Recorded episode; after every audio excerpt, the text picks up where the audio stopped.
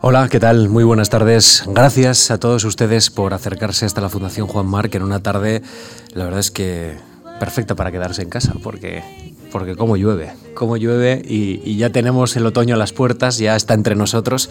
Así es que gracias de verdad porque son unos valientes y también gracias a todos los que nos están escuchando y siguiendo esta conversación a través de mark.es en nuestro canal virtual y a todos los que nos recuperan, recuperan esta conversación pasado un tiempo que seguro es interesantísima. Esta tarde nos va a acompañar o nos acompaña aquí en la Fundación, en la calle Castelló, el poeta, periodista, ensayista, político Juan Van Halen. Señor Van Halen, buenas tardes. Buenas tardes. Gracias por aceptar nuestra invitación. Encantado, tienes un aspecto de teatrito, de sí. escenario de teatrito. Eso es, ahora las luces ¿no? nos ayudan también a entrar en, en materia. decíamos que, que, el señor Van Halen es poeta, periodista, ensayista, político. De todas estas atribuciones vitales, ¿con cuál se queda? ¿Cuál es la que le define o cuál es con la que usted se siente más identificado? Yo creo que con, con la condición de poeta, porque Poeta, mm, yo he dicho siempre que es eh, una razón de vida. O sea, tú te puedes hacer periodista o te puedes hacer historiador o te puedes hacer bombero, pero tú no te puedes hacer poeta, estás hecho poeta. Uno descubre, se descubre poeta, no se hace poeta.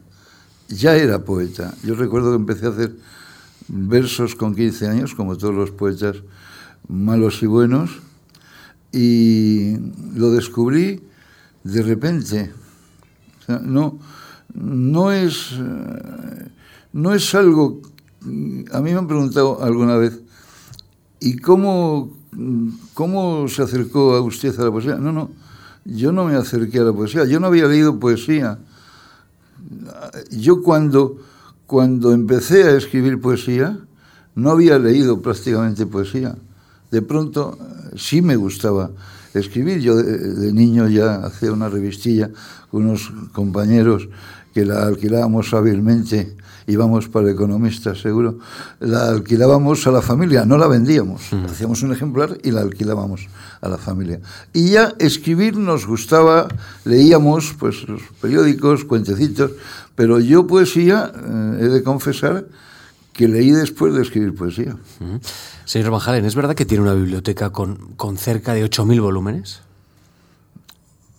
Eso quisiera mi familia, que solo fueran 8.000. Yo creo que son más volúmenes. lo tengo en diferentes lugares, claro, porque no cabe en todos. Pero bueno, mucha de esa biblioteca es heredada. Luego yo durante algún tiempo bastante hice crítica literaria y como me da me da mucha pena, puede parecer una sensiblería, tirar un libro, pues todos los libros que a mí me enviaban para que las críticas, y yo de algunos hacía las críticas, en serio, otros las hacía de las solapas, es un pecado del que a estas alturas debe uno declararse reo y otros no, no, no, no, las hacía, pues recibías muchísimos libros.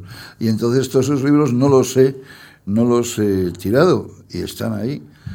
Ahora mismo mm, me pasa una cosa que supongo que le pasa a bastantes mm, personas que escriben, que, que a mí me encargan una cosa. Sé que tengo las fuentes y no sé dónde. Entonces, quitando los libros de historia del, siglo XIX que me interesan especialmente, eh, libros con cierto, con cierto tirón y historia, esos libros que tendré que dejar dicho a mis hijos que tengan cuidado, porque luego llegan eh, los, los libreros de viejo, llegan a la casa, miran así, dicen, ah, esto que tenía tu padre está muy bien. Hay que decirle a los hijos lo que cuesta cada libro, dejarlo apuntadito. Mm, mm. Porque yo recuerdo que el pobre Belchi, que era un célebre librero de viejo de Madrid, que ya murió, con una hija periodista, por cierto, yo iba con mi, con mi hijo mayor a, a, comprarle libros y le decía siempre, con una dudosa bondad, dice, oye, si muere tu padre, mm, ven por aquí porque yo conozco los libros que tiene, te puedo aconsejar. Y digo, no me mate. Se ha muerto él, por cierto. Mm. He, leído, señor Van Halen, y es una expresión que usted utiliza en una entrevista eh, que le hace un compañero, que es muy fetichista con los libros. ¿Esto qué significa? Sí, sí. Yo no soy un bibliófilo. Yo soy un loco de los libros. Es decir, yo mm, persigo persigo el libro que tiene algo que no tienen los otros ejemplares. Por ejemplo, una dedicatoria, un pensamiento de la persona que lo ha tenido. Me gustan los libros que dicen más de lo que dicen. Eh, hay un pregón de la Feria del Libro Viejo que yo hice hace muchos años, muchos, en el que cuento todo eso. Y, he de decir eh, que se me acercaron algunos libreros y otros amigos, por ejemplo, por aquí ha pasado otro loco de los libros, que es Bonet, Juan Manuel Bonet, tiene, es mucho más loco que yo, porque es que además descubre absolutos eh, chollos en libros, y los descubre de donde menos se descubre ya, que es en el rastro. Él va todos los domingos por la mañana al rastro contrapiello y, y, encuentra libros absolutamente increíbles. Yo no, yo no tengo esa paciencia. Entre, entre las joyas que conserva, que creo que sentimentalmente son importantes para usted, está la colección de la revista de poesía Garcilaso. Creo que, que, se publicó del 43 al 46 bajo la dirección de una persona importante para usted, José García Nieto. Sí, yo tengo la colección firmada por...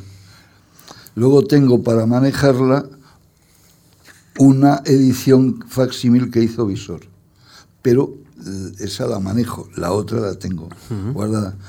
Eh, la revista Garcilaso, bueno, José García Nieto es la persona que a mí más me ayudó en mis principios como poeta.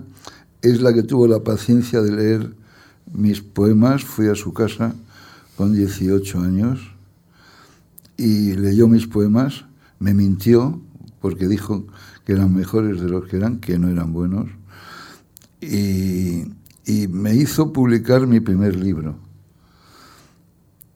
eh, con 19 años. Incluso me ayudó a pagarlo, porque ese libro fue en una editorial pagada. Y se empeñó y yo murió. Tuvo dos muertes, porque murió primero porque se quedó sin saber quién era siquiera, estuvo así unos años, y luego murió.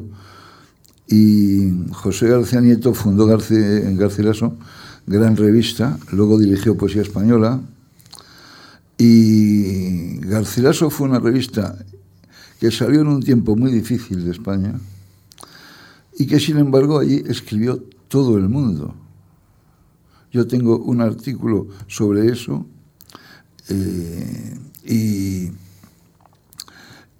lo más asombroso de José García Nieto es que eh, era un hombre que se va bien con todo el mundo. Yo no le voy a hablar mal nunca de nadie. Y me incorporó a la tertulia del Gijón, que mm, yo era el Benjamín con mucho. Me acuerdo que Madrid estaba tan cambiado que voy a dar un ejemplo de lo cambiado, que es que yo aparcaba un 600 de tercera mano que tenía, con 19 y 20 años, lo aparcaba en la misma puerta del Gijón. O sea, no había ningún problema de aparcamiento. Y en esa tertulia, pues yo conocía yo era un monaguillo en una reunión de cardenales, claro. Eh, enseguida le voy a preguntar por esas reuniones en el, en el Gijón, pero antes, ¿quién le enseñó a leer? ¿Quién, ¿Quién enseña a leer a un poeta? ¿A distinguir entre autores, itinerarios literarios? ¿Esto lo aprende uno solo? No, a mí me ayudó mucho García Nieto. Porque García Nieto, que tenía sus gustos mm, muy concretos, yo le debo eh, ser un adelantado aunque ahora cuando soy juego de premios veo que también, que también se vuelve al soneto. Yo siempre he estado en el soneto y se lo debo a Carlos Murciano, a José García Nieto, a Gerardo Diego, que era el maestro de la tertulia, el que se sentaba eh, acogiéndonos a todos en la tertulia del, Gijón, pero ahí va Leopoldo de Luis, ahí va José Luis Prado Nogueira, Paco Moral, eh, bastantes personas que en aquel momento, Fernando Fernán Gómez, cuando no iba a, la tertulia de los eh, actores, y Camilo José Cera, que era compadre de José García Nieto.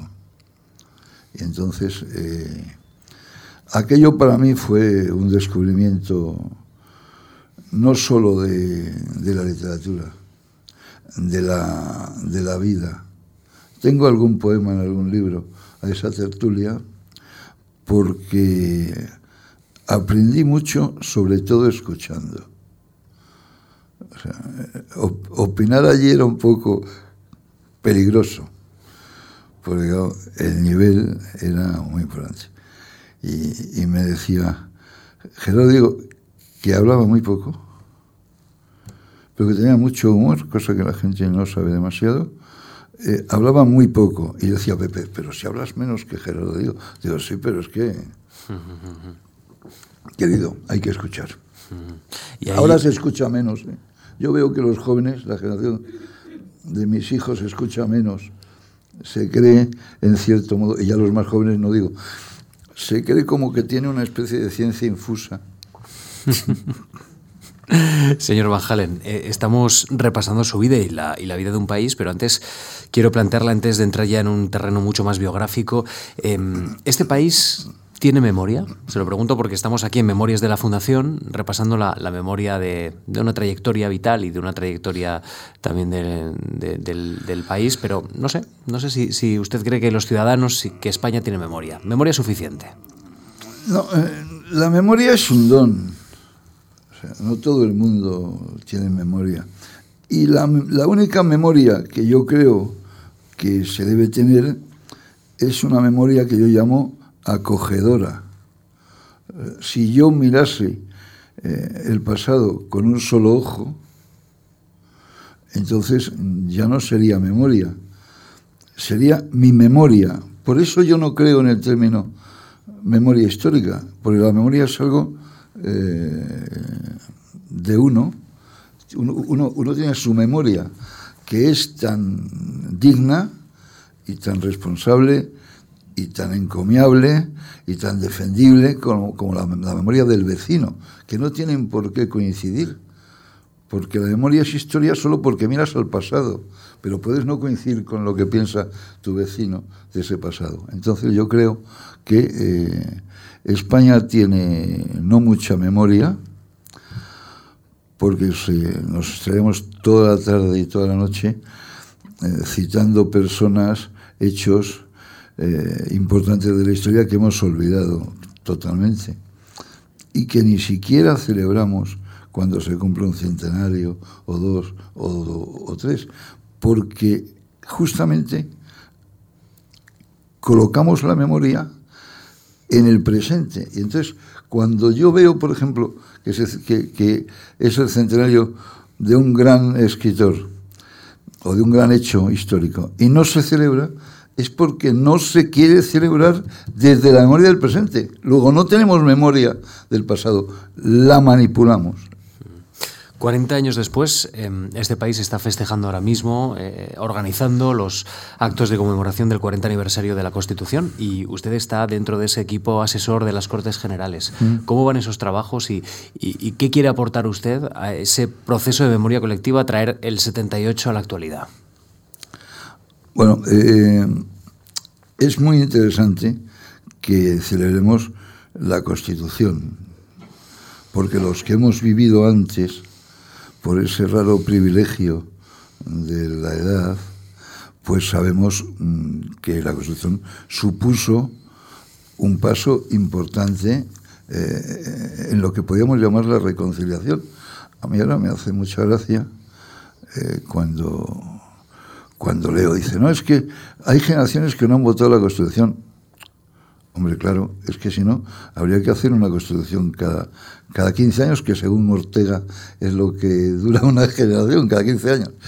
Y luego, por otra parte, eh, hombre, los que vivimos y estamos en periodismo y en algunos lugares eh, muy cercanos a los acontecimientos, eh, la muerte de Franco, tenemos que valorar la transición, pero objetivamente, o sea, desde cualquier posición, lo mismo que la valoró Santiago Carrillo, lo mismo que la valoró eh, Felipe González, la transición hay que valorarla como una labor de todos los españoles de la época. Y entonces, eh, el hecho, a mí me da cierta pena, y lo he dicho en los eh, cuando nos hemos reunido los del Consejo de, la conmemoración de los 40 aniversarios de la Constitución, pues en lo que podamos todos debemos colaborar. Por ejemplo, mm, la asociación que yo presido de senadores y de diputados eh, organizó un curso de verano eh, con la UNED sobre la Constitución y yo creo que eso lo han hecho, se han hecho muchas conmemoraciones ya y se está funcionando, a mi juicio, muy bien, pero muy bien. O sea que, eh, lo que pasa es que, claro, ahí chocamos con las personas que legítimamente, y los colectivos que legítimamente, pues quieren cambiar la Constitución. pero claro, la Constitución se cambia mm, de la forma que la propia Constitución dice no levantándonos una mañana y diciendo que hay que cambiar la, la Yo soy el primero que creo que hay muchas cosas que se pueden cambiar, pero claro, como dice la Constitución. Nuestro invitado nace en Torrelodones, un pueblo del norte de la Comunidad de Madrid, en la carretera de, La Coruña, en el año 1944, que poco se parece ahora, ¿no? Torrelodones a, lo, que, a lo que fue. No se parece en nada. Yo nací por una casualidad en Torrelodones, porque mis padres tenían una casa en Torrelodones. Y yo me adelanté, según mi padre contó mal mi madre, pero bueno, y me adelanté un mes y, y entonces nací en, en, Torrones. Y además me bautizaron en Torrones. Y he de decir que mis nietos están bautizados en Torrones y mis hijos, toda la familia. Porque luego he querido que se bautizaran allí cuando yo ya no tengo casa de hace muchos años. ¿eh? Señor Bajalen, ¿qué recuerda de su casa, de su familia, de su entorno de más, más inmediato, más íntimo? Yo el hijo único. Cosa mm, mala. Mala. Es decir, yo hubiera querido tener hermanos. Y eso lo tienes que suplir, si se puede llamar así, con amigos. Yo tengo muy buenos amigos desde, desde jovencito. Y he de decir que, y me da mucha tristeza, que soy el único de los cinco o seis grandes amigos de la infancia que queda. Y eso, eso me, da, me da mucha tristeza. Y pues recuerdo de mi casa que hacíamos el periodiquito este eh, entre unos amigos y yo, que alquilábamos. recuerdo que, mm, era una vida tan distinta. Ahora sería imposible. Yo hablo con mis nietos no lo entienden. No había televisión, cosa que ahora es normal. No había casi, muchas cosas que ahora mismo mm, están en nuestras vidas y que no podíamos dejar de tenerlas. Porque déjese usted un día el teléfono en su casa, el teléfono móvil. Y pasamos muchos años sin teléfono móvil. Y bueno, pues era un entorno familiar también distinto, donde digamos que el padre ejercía un cierto liderazgo mm, de ejemplo eh, y pues, yo me daba cuenta de... Mi, mi, padre era una persona que no sabía nada de negocios, pero creía que sabía. Sí. Y entonces eh, yo me daba cuenta cuando mi padre se arruinaba, pero yo cambiaba de colegio y él de coche. Y a mí eso me hacía mucha gracia. Eh, claro, me di cuenta más tarde, pero digo, eh, ¿qué, qué, qué, casualidad. Y entonces esas, esas fluctuaciones, claro, también las pagaba yo, que era el, el, hijo. ¿El ambiente de su hogar era culto? ¿Había música? ¿Había lecturas? ¿Había una preocupación por la cultura? Mi padre era un, un lector con una biblioteca que estaba bien, que es donde yo empecé a leer, a leer libros. Y tenía una cierta relación. Yo conocí con 12 años a Pío Baroja, uh -huh. cosa que es un hito uh -huh. en mi vida de niño, porque nosotros descendemos de un biografiado de Baroja. Uh -huh. Sarti, ¿no? Juan Van Halen Sarti. Juan Van Halen, que es Juan Van Halen, el oficial aventurero, una biografía de Baroja. Y entonces a mí aquello, que es lo primero que vi yo, en la biblioteca de mi padre, un libro de Baroja dedicado por Baroja a mi padre, que se llamaba como yo, como me dejó un poco desconcertado. Luego ya pedí que me lo contaran y tal. Y, y mi padre fue un día a ver a Baroja, a la calle Ruiz del Arcón, un domingo por la mañana, y, y me llevó le recuerdo como si le estuviera viendo ahora. Y recuerdo aquella, aquella sala de despacho como si lo viera ahora. Y recuerdo lo, lo, que me dijo. Y lo tengo escrito en algún sitio. Dice, me hace así, dice, niño, a ver si no das tanta guerra como tu abuelo. y me hizo gracia. Y, y era un ambiente... Mi madre era de Córdoba, de un pueblo de Córdoba, Dos Torres, eh, trasladada a, a, Madrid. Mi padre era de Madrid, de toda su familia de, de Madrid, de Madrid. Y eh, pues mi padre trabajaba en una empresa, era profesor mercantil y trabajaba en una empresa. Eh, y luego hacía inversiones horrorosas. Y con lo cual eh, acabó con las herencias familiares siendo todos hijos únicos, porque mi padre era hijo único, mi abuelo hijo único. Entonces, una, una tía mía por parte de mi madre con cierta gracia decía, que era cordobesa también, dice, hombre, el arte que tiene Juan por mi padre para arruinarlas, para acabar con las herencias es verdaderamente increíble. Pues nada, pues una, una casa de, de clase media normal, en el barrio de Chamberí. Y no, no tengo, tengo más recuerdos de mis amigos uh -huh. que de lo que es mi casa. Uh -huh. Y, y, también me imagino que tendrás recuerdos del Instituto Ramiro de Maeztu, ¿no? No, estuve en el Cisneros yo, uh -huh. no en el Ramiro de, de Ah, pues en el, en el expediente que usted depositó eh, figuran los dos, Instituto Cardenal sí. Cisneros y más tarde el Ramiro de Maeztu, sí, sí, en, el, en, el, depósito que tenemos aquí en la sí, Fundación. Sí, sí, sí, en los dos he estado. Y, y he estado en, en, un colegio, en colegio público también, y luego en un colegio privado, laico. Y, hombre, el Ramiro de Maeztu es, es, está de moda porque uh, el presidente del gobierno estuvo en el Ramiro de Maeztu, la reina estuvo en el Ramiro de, de, de Maeztu. Yo, yo, yo, estuve en curso, porque donde estuve es en el Cine Roma. Uh -huh. Y el Cine nos caía más cerca de mi casa. Yo vivía en el barrio de Chamberí y el Cine está, como bien sabe todo el mundo, en, en, en la calle Reyes. Eh, no tengo grandes recuerdos fíjate. No era un buen estudiante. Luego tenía una, un, como una contradicción. En mi tiempo había que elegir entre ciencias y letras.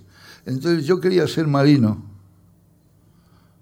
de guerra, como toda mi familia, menos mi padre, que ya no lo fue. Pero desde dos siglos y medio, desde el almirante, suministro, generales, en fin. Y yo quería ser marino de guerra. Entonces, para eso eran ciencias. Y en mi plan de estudios, que creo que era el del 38, había, se hacía cuarto, revalida, quinto, sexto, ciencias o letras. Y entonces yo hice hacía ciencias, pero en verano, con el cura del pueblo, hacía latín y griego y me presentaba. Porque tenía el gusanillo de escribir de la literatura. Yo ya ya escribía versos, claro, uh -huh. ya había escrito eh, poemas y, esos a, a, se los había enseñado algún amigo, ese verso que haces a una niña con la que sales, que no, que no lo entienden naturalmente. O sea, tú piensas que lo vas a impresionar, pero no va a impresionar nada. Y, y no recuerdo demasiado. Luego, otra cosa que tenía es que estaba muy seguro de lo que, de lo que quería vivir, uh -huh. no de lo que quería formarme. Porque siempre me he preguntado si uno es lo que se forma y lo que lee para trabajar en algo o, para, o es lo que trabaja en algo. Tenía un espíritu barogiano entonces, sí, sí. ¿eh? un hombre de acción. Sí, sí, eh, o sea, fíjate, fíjese, yo, eh, cuando yo ingreso en la Escuela Primera de la Iglesia, yo ya he escrito. Mi primer artículo lo envío al diario Ya con 16 años. 16. Tanto es así que cuando, yo voy a cobrar ese artículo, en el Ya me dicen que tiene que venir el autor. El autor soy yo. Entonces me cogieron y me metieron en el periódico, en la redacción. Y ahí estuve con el director que era Querino Morcillo, una gran persona. Y de ahí re, resulta que empecé a colaborar en el periódico. O sea, yo ya tenía que todo, todo lo que yo hiciera alrededor de eso sería para yo dedicarme a escribir. Y recuerdo que me presenté a la Escuela de Periodismo Oficial y me suspendieron en, en, en el ingreso. Sí, sí. No sé muy bien por qué, pero por supuesto era, fue completamente eh, legítimo, porque debí decir una idiotez, como ¿para qué quiere usted ser periodista? Y debí decir yo, pues para ser corresponsal de guerra y para no sé qué, y, y, y, y, el periodismo, pues a mí no me interesa. Debí decir alguna idiotez, aparte de equivocarme en algo más serio, porque si no, no hubiera pasado nada de esto. Uh -huh. y, entonces, eh,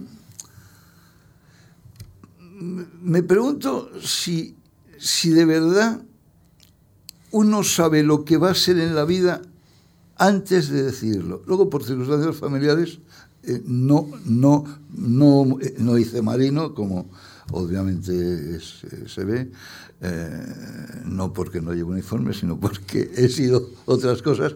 Y, Pero pertenece a la Real Academia. Sí, por lo menos, ¿no? Sí, sí. Ahí compensa además, un interés. No, y además tuve la humorada de hacerme eh, patrón de embarcaciones deportivas. Eso ya me, me unió a la, Ahí a, la, a, se a, la, una... a, la, a la, marina. Me saqué la, la. Pero de todos modos, a mí me gusta mucho el mar. Una de las experiencias más bonitas que yo he tenido en mi vida es que eh, fui eh, en el Juan Sebastián Elcano, en esos viajes que hacen eh, cortitos en verano cuando no hay clases. Y luego, eh, siempre que he podido, he ayudado a la Armada.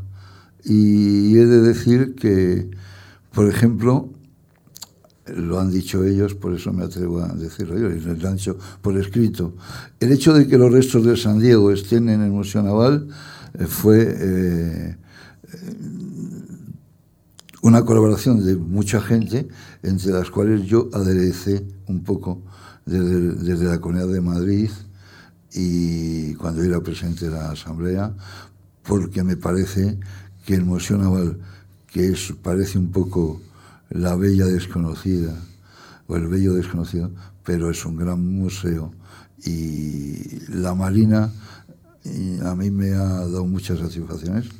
Eh, adoro mañana como, como marinos, pues, lo digo como, como anécdota, y, y, me hubiera gustado ser marino. Lo que pasa es que para lo inquieto que yo soy y lo zascandil, no sé yo si hubiera llevado bien eh, la disciplina ser, de un barco. Sí, uh -huh. la disciplina de un barco. Bueno, llegamos a los 19. Usted publica, lo ha comentado, su primer libro de poemas en la colección Alrededor de la Mesa. Em, en el acto de investidura del honoris causa en la Universidad de Alcalá, el, 4 de febrero de 2002, en el discurso de, de agradecimiento, usted defiende que su primera preocupación es el encuentro con la claridad, la sencillez, desde la enmarañada, y leo literalmente, realidad que es la palabra poética. Esta es la viga maestra de su, de su vocación poética, la claridad es la gran preocupación. Sí, porque yo, la poesía oscura, que tiene importantísimos eh, seguidores y importantísimos autores, la vía, cuando yo tengo que leer un poema y pararme a ver qué me quieren decir, no.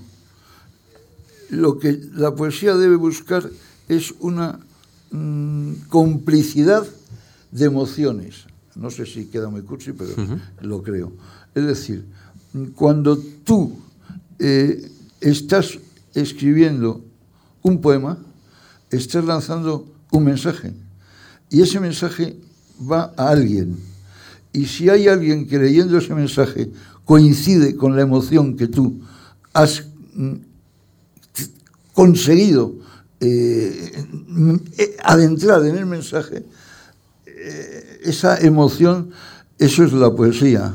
Entonces, a mí la poesía oscura, la poesía enmarañada, bueno, hay que decir, ya que esto queda, hay que decir que yo creo que hay absoluta falsificación de la poesía, como en todo. Es decir, hay, hay poesía y hay mm, poesía, eh, como, eh, como eh, eso, prest a, a porter, ¿no? O sea, como se decía antiguamente. Sí. entonces, yo lo que me ha enseñado la vida, de las pocas cosas que me ha enseñado, mmm, de las pocas cosas que yo me he dado cuenta de ellas, es mmm, a saber diferenciar cuando un poeta te habla con el corazón o cuando te habla para sorprenderte estudiadamente. Es decir, yo soy jurado de 10 o 12 premios al cabo del año, he sido hasta del Cervantes, del, y eso se nota. Entonces, y no siempre el poeta, mm, claro, se le entiende. Y el poeta enmarañado tampoco se le entiende, pero a lo mejor mm, eso que se llamaban los poetas profesores, pues esos poetas conseguían ser claros, pese a ser poetas profesores. Gerardo Diego, eh, Damaso. Damaso, fíjate, Damaso. Eh, Busoño, y sin embargo conseguían ser claros. Entonces, yo creo sobre todo en la claridad en la poesía. Bueno, pues vamos ahora a, ver la fórmula en la que se expresa la, poesía, porque, señor Van Halen, usted es un gran defensor del soneto y leo en ese discurso de agradecimiento el gótico de la poesía. No me fío de los hoy escasos enemigos del soneto, porque alguna vez se enfrentaron a él y le salió cojitranco, dice usted. Sí, el soneto, vamos a ver, el soneto ha tenido épocas muy buenas, ya no digamos eh, siglo de oro, claro. La generación del 27 hacía sonetos maravillosos, desde Lorca hasta Rafael Alberti, en fin, eh, Gerardo, Alexander, menos Alexander. Y, y luego hubo una, larga temporada en que se denostó al soneto. Bien, pero yo querría saber si estos enemigos del soneto serían capaces de hacer un soneto. Que me pasen un soneto por debajo de la puerta, que yo vea cómo está y entonces diré si pueden atacar el soneto o no. El soneto yo creo que es el gótico de la poesía, es el máximo que se puede tener, porque un soneto no es hay algún poeta que, tiene muchos sonetos o que puede tener muchos sonetos históricamente hablando, digo, en muchas épocas. Y, aquí la cosa está en que el soneto no es medir los endecasílabos y que rimen. No, no, el soneto tiene que tener un porqué, acabar diciendo algo y que la lectura del soneto sea algo, no solo eh, unir palabras que, rimen. Y entonces yo creo que el, el soneto eh, ahora está reviviendo. Es curioso. En, en los últimos premios de los que yo he sido jurado ha habido libros de jóvenes con sonetos. Y además un soneto, porque el soneto tampoco tiene que ser un, algo enquilosado, el soneto, el soneto, el soneto de Alberti no tiene que ver nada con los sonetos de, clásicos. Eh, puedes tú cambiar el soneto, enriquecer el soneto, pero eh, siempre tiene que ser un soneto que diga algo. O sea, soy partidario del soneto, eso no ha quedado, no ha quedado ninguna duda. ¿no? Usted es de la cofradía del soneto. Tengo casi un, listado de 10 páginas de sus obras poéticas. Cuaderno de Asia, hablaremos en un momento, poemas del hombre que pasa, los mapas interiores, contra el tiempo, la vida eterna, memoria del olvido, eh, bajo otro tiempo, hay, multitud de, obra, eh, mucha de ella editada por, por, Visor, y hay en esa conversación que usted mantiene en, la, eh, en la Universidad de Alcalá de agradecimiento de, este honoris causa, de esta distinción, un pasaje, un, elemento que quiero comentar con usted que me ha llamado la atención. Usted evoca las tardes en Belintonia 3, cuando iba a ver a Alexandre. ¿Puede repetir? De alguna manera, ¿puede evocar ese instante de un chaval de 19, 20 años que se acerca a, Belintonia a hablar con el poeta y me imagino que se expone también a su juicio? No sé si benévolo, eso ya nos lo dice usted. Sí, bueno, en esto los grandes maestros suelen ser más generosos que realistas. Entonces yo tengo eh, tarjetones y cartas de Alexandre después de algún libro que yo le enviaba que decía que qué maravilla. Evidentemente, Alexander sabía perfectamente cuando leía un libro mm, si era bueno o malo o, regular y no creo tener la gracia para que a Alexander le pareciera un gran libro mis, mis libros. Pero mm, en poesía de mi generación había dos, dos polos que entre ellos no había, se decía, demasiada, eh, ¿cómo se dice? Feeling, como se dice ahora. ¿no? sintonía, ¿no? Que eran Gerardo Diego y Alexandre. Entonces, eh, Gerardo Diego vivía en la calle Covarrubias 9, yo iba allí, tenía un piano, tocaba el piano maravillosamente y, y tenía mm, una relación con él porque le veía en el Gijón todas las, tardes. Incluso yo, yo, hice un programa en televisión española cuando era muy joven. Ya para la historia, como esto queda, me lo encargó Adolfo Suárez, cuando era director de la primera cadena de...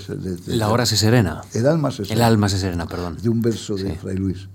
Y entonces eh, ahí colaboraban muchos poetas. Era todas las noches en la mejor televisión de España porque era la única. Entonces, claro, no había ningún problema. Y eh, terminaba la, el, después de, El alma se serena, salía ya lo de ti, ti, ti, ti, y acababa. Entonces, Alonso Millán tiene una comedia, yo le trataba entonces mucho, y lo hizo en broma, llamada El alma se serena. Y un personaje de la, de la comedia le llamaba El alma se porque cuando ese pum, apagaba la televisión. Entonces, digo, hombre, estás diciendo que no ve nadie mi programa. Bueno, entonces yo llevaba, eh, la nota tiene cierta gracia, porque yo llevaba a Gerardo a cobrar a Prado del Rey, cosa que era increíble. En un 600 llevaba a cobrar a Gerardo Diego a Prado del Rey su colaboración en Alma Serena. Y cada vez que bajaba de Covarrubias 9, y ahora te hablo de, le hablo de Alexandre, me bajaba un libro. Un libro suyo, un librito, una separata, no sé qué, tal. Y entonces le dije yo un día, don Gerardo, estoy buscando Soria, un libro clásico suyo. Y me dice, ese no sé, si te lo voy a poder dar. Y me lo trajo luego, ¿eh? curioso. Bueno, entonces eh, con Alexandre pasaba lo mismo. Entonces el itinerario de los jóvenes poetas de mi tiempo era, como grandes así, bueno, eh, Rafael Alberti vivía en Roma, yo luego le traté mucho, pero vivía en Roma, o sea, no podía ir, si no hubiera sido otro polo seguramente. Y entonces, como se hubiera vivido Lorca, íbamos a Covarrubias 9, casa de Diego, los que no tenían la suerte de, ir a la tertulia del Gijón, y a, a Belintonia 3. Y Alexandre era una persona muy entrañable, muy seria, más politizada que Gerardo Diego para la época.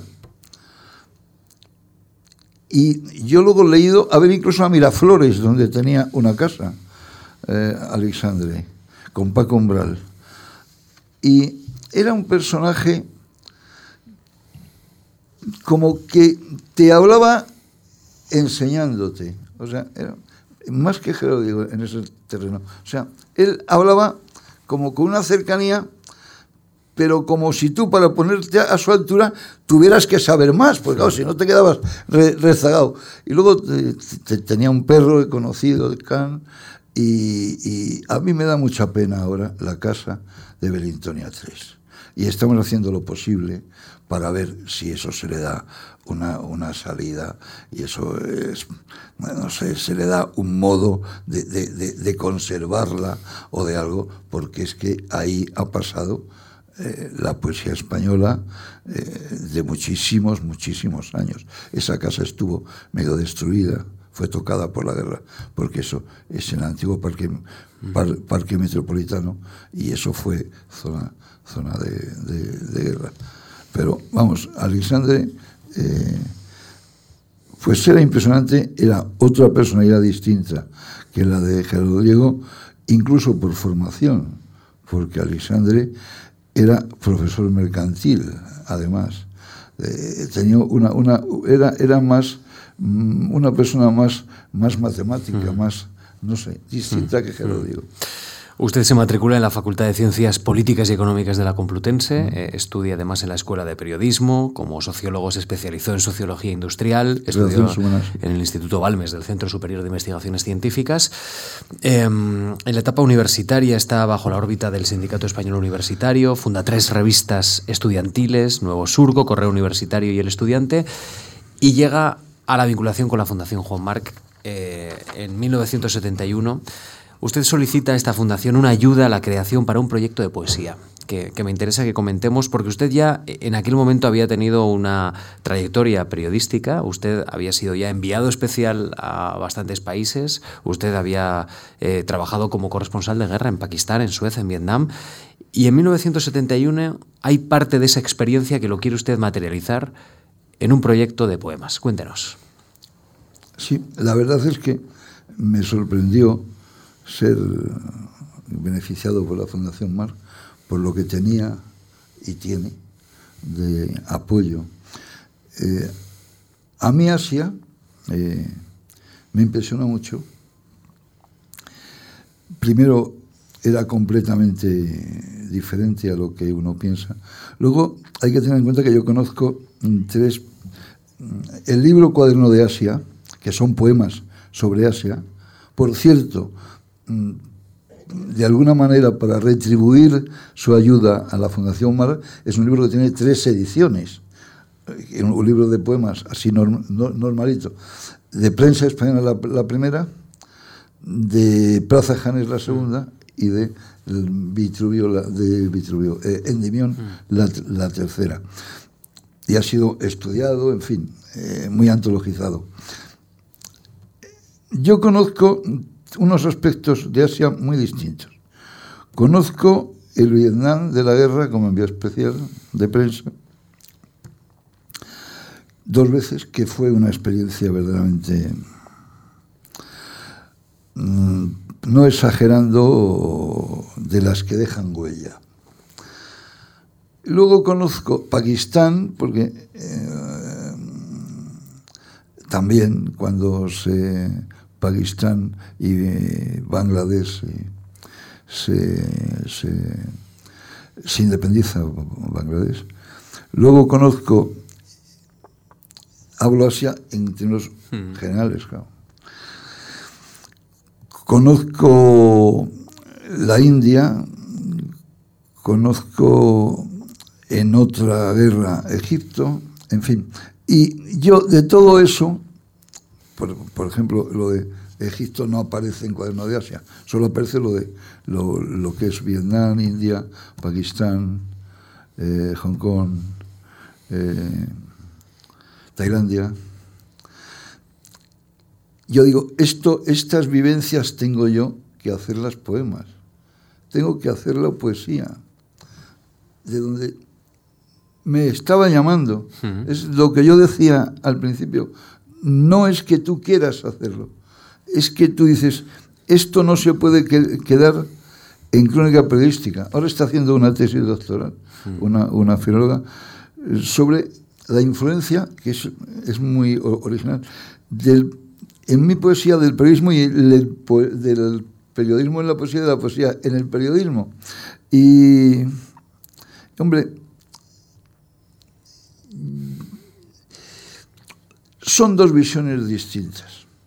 Yo había hecho las crónicas, había hecho los reportajes, y yo quería eso, hacerlo, poemas, que no es ni mucho menos mm, dos vías ni siquiera cercanas porque tú con los ojos que, has visto eh, la realidad para hacerte mm, hacer las crónicas no es los mismos ojos que ves. Por ejemplo, el sufrimiento tú lo pones en dos líneas, pero el sufrimiento que ves de una niña eh, pues, eh, huyendo, la célebre foto, de un incendio, de, un bombardeo con napal, eso que no tengo eso porque eso yo no lo vi. O sea, que, que no es el poema eso. Pero el sufrimiento eh, en poesía lo reflejas de otra manera.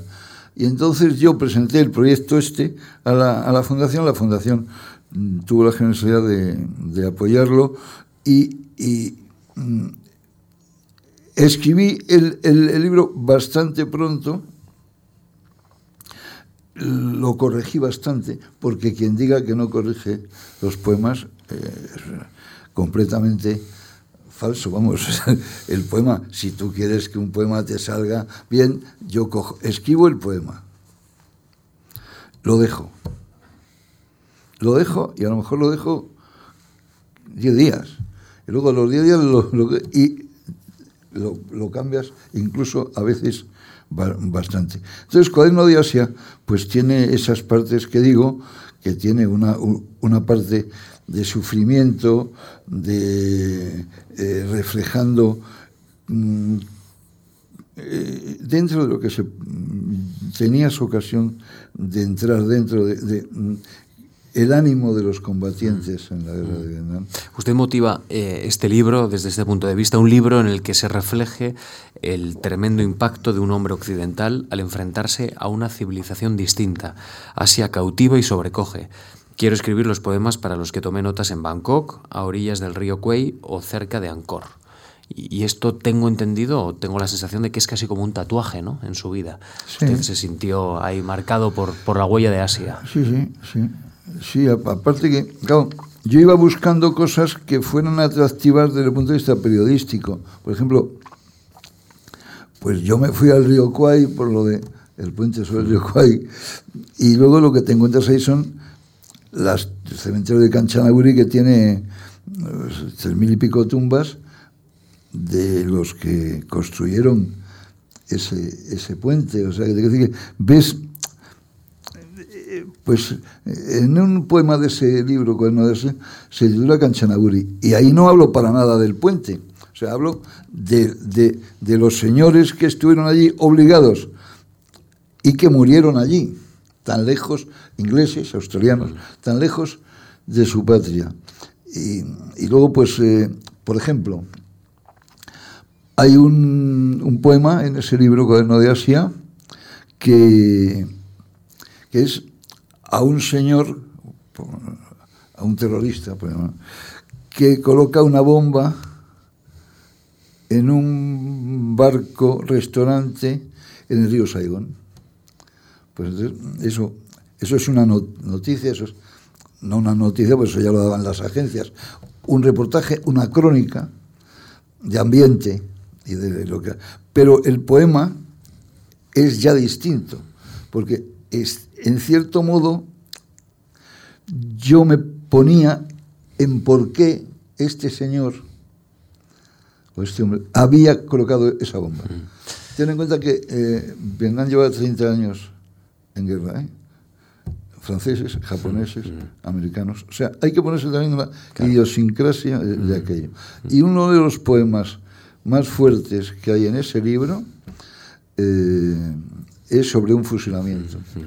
Estamos dedicando gran parte de ah. esta conversación en, la Fundación Marca a tratar esta dimensión poética o, del poeta, eh, pero, pero Juan Van Halen tiene otra dimensión periodística que se ha ido colando en esta conversación, en, el Arriba, en el Ya, en el Alcázar, en Radio Televisión Española. Usted fue testigo corresponsal parlamentario durante el 23F. Sí. Un buen susto. Sí, sí, y tanto. Sobre todo porque los veteranos, y usted ha sido corresponsal parlamentario muchos años, y muy bien, por cierto, eh, los veteranos, como era la segunda votación, el 23F, estábamos en el bar, naturalmente. Ya se sabía lo que iba a salir, era la segunda votación, iba a salir Leopoldo Calvo Sotelo elegido y estamos en el bar. Estamos, pues, eh, algunos han muerto ya, José Gutiérrez, eh, eh, Raúl del Pozo, tal, estamos en el bar tomando un, café o tal. Y, lo primero que vimos, lo contaba José Gutiérrez en, un libro que se titula 20 años no es nada y que, y que recogía trabajos suyos, Estamos sentados y pasa Tejero.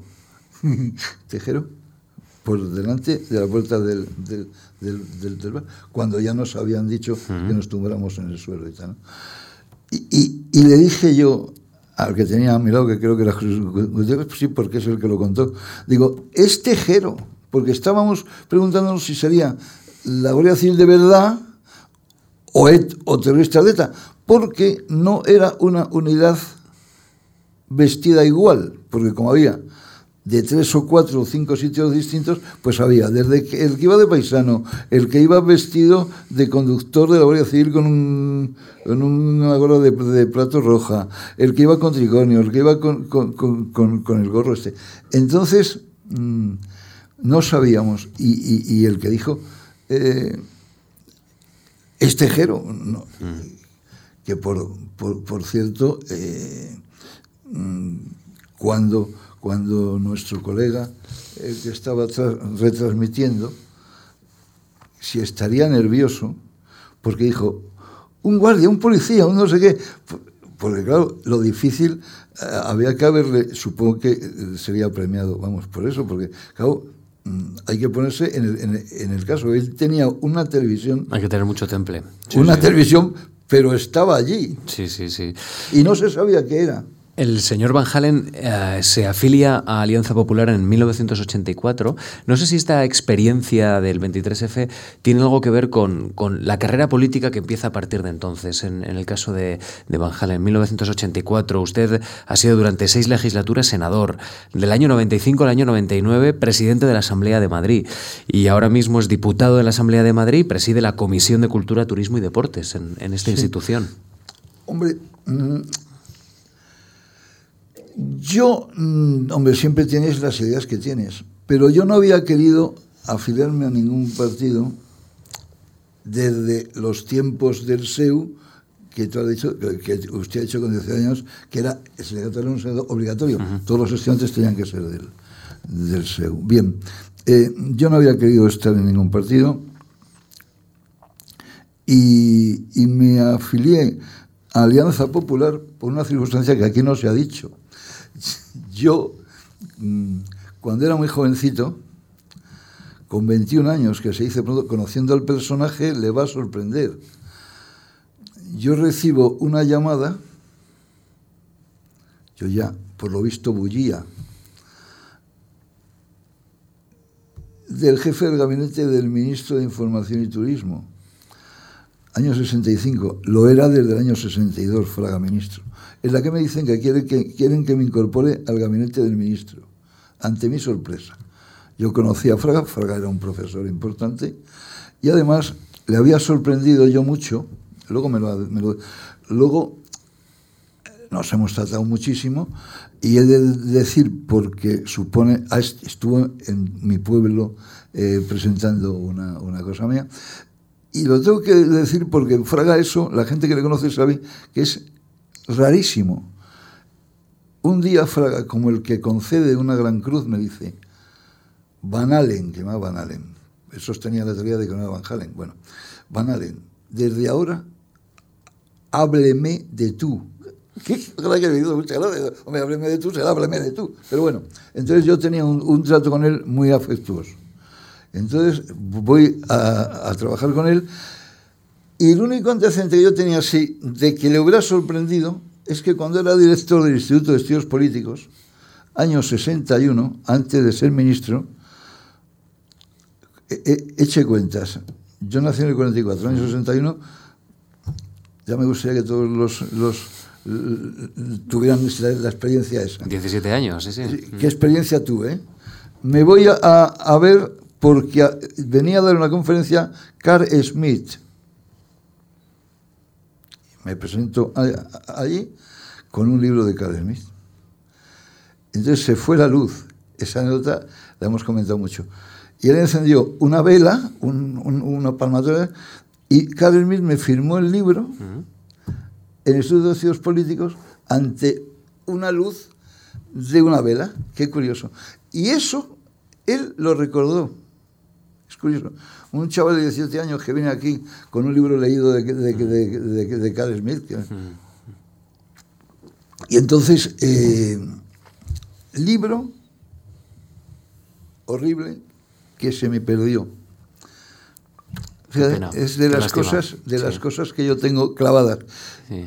en, una, en, en, un, en, no sé bueno no lo encontré mm. y, y, entonces por eso por lo de Fraga yo mm. Me llamaron de allí de AP y me dijeron que si yo quería eh, entrar en un gabinete de político, no sé qué, bueno, gabinete, no sé qué. Y yo dije que sí. Y como esto pasa de una cosa se llega a otra, cuando vieron las primeras elecciones, que fueron en el 87, las primeras que yo ya era afiliado, me dijeron que dónde quería ir. Y yo no se había ni ocurrido, ¿eh? yo estaba ejerciendo el periodismo. periodismo. No, sí, sí. no, no había, vamos, salvo afiliado no había. Bueno, y entonces me dijeron que si quería ir a, a la Asamblea de Madrid o, a, o al Ayuntamiento de, de, Madrid. Y entonces pues dije que, que la Asamblea de Madrid porque me parecía más bonito, más parlamentario, que el ayuntamiento siempre te da una idea equivocada, gracias a Dios, de que se dedica a ver los faroles y a ver si, si la, a las calles y tal, y si se caen los, los, árboles. A mí me parecía más parlamentario la Asamblea de Madrid. Y dije que iba a la Asamblea de, de Madrid. Eso fue el año 87. El candidato de AP era Alberto Ruiz Gallardón. Entonces, Alberto Ruiz Gallardón, mm, que yo había conocido a su padre, claro.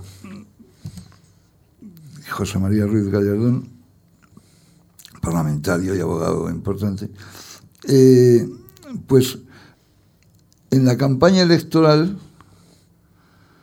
eh, de alguna manera me prohijó, no sé, me, me, me empezó a pedir opiniones y tal y entonces yo y yo a dárselas. Y entonces el PP tenía dos, AP entonces, tenía dos senadores por la Comunidad de Madrid, dos, por la Asamblea de Madrid, claro. Uno de ellos era Alberto Ruiz Gallardón.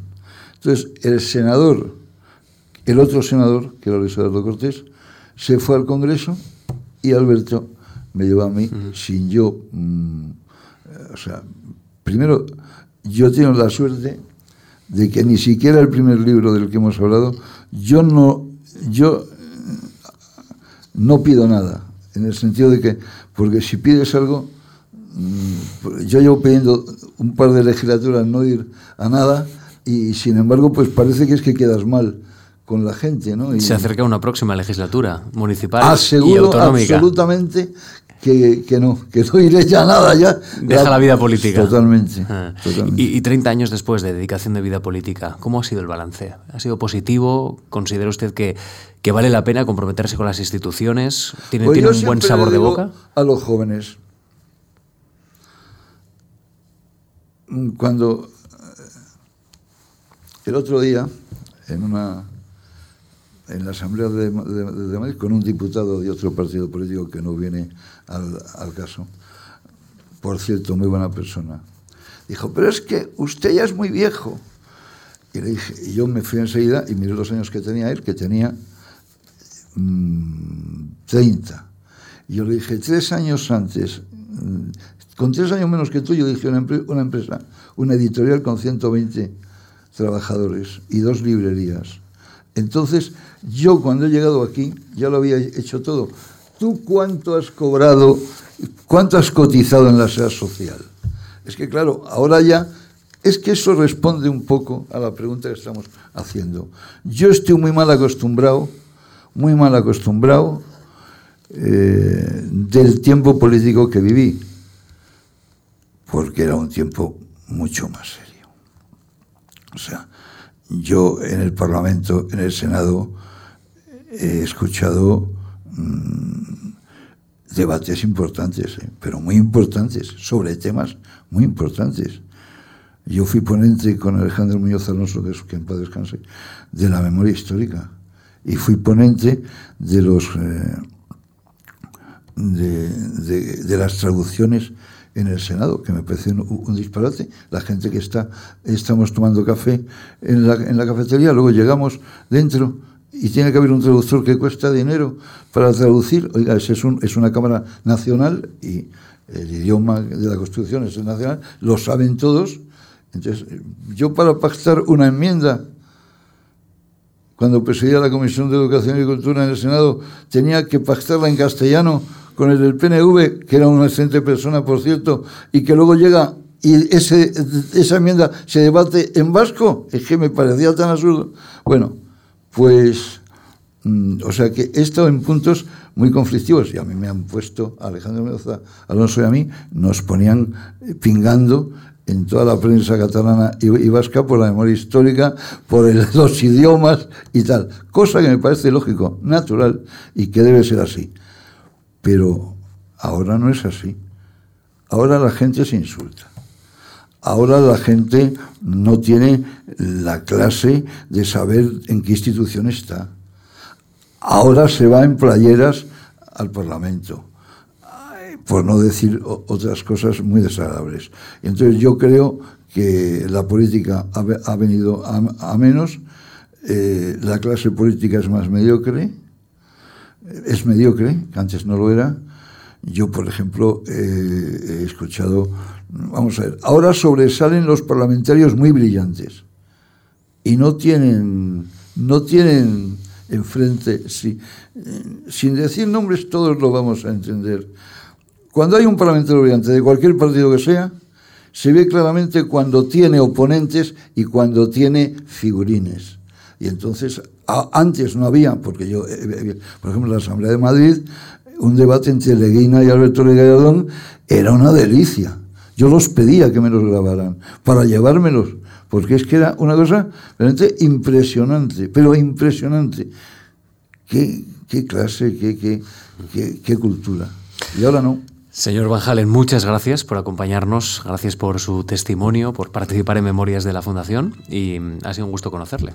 Pues muchas gracias a todos, a, a, usted, a la Fundación, porque esto me recuerda la ilusión que me hizo en su momento la beca de la Fundación Mar, eh, y gracias también a Javier Gomá, el, director, eh, y, a, todo su equipo, y gracias a ustedes por la paciencia que han tenido.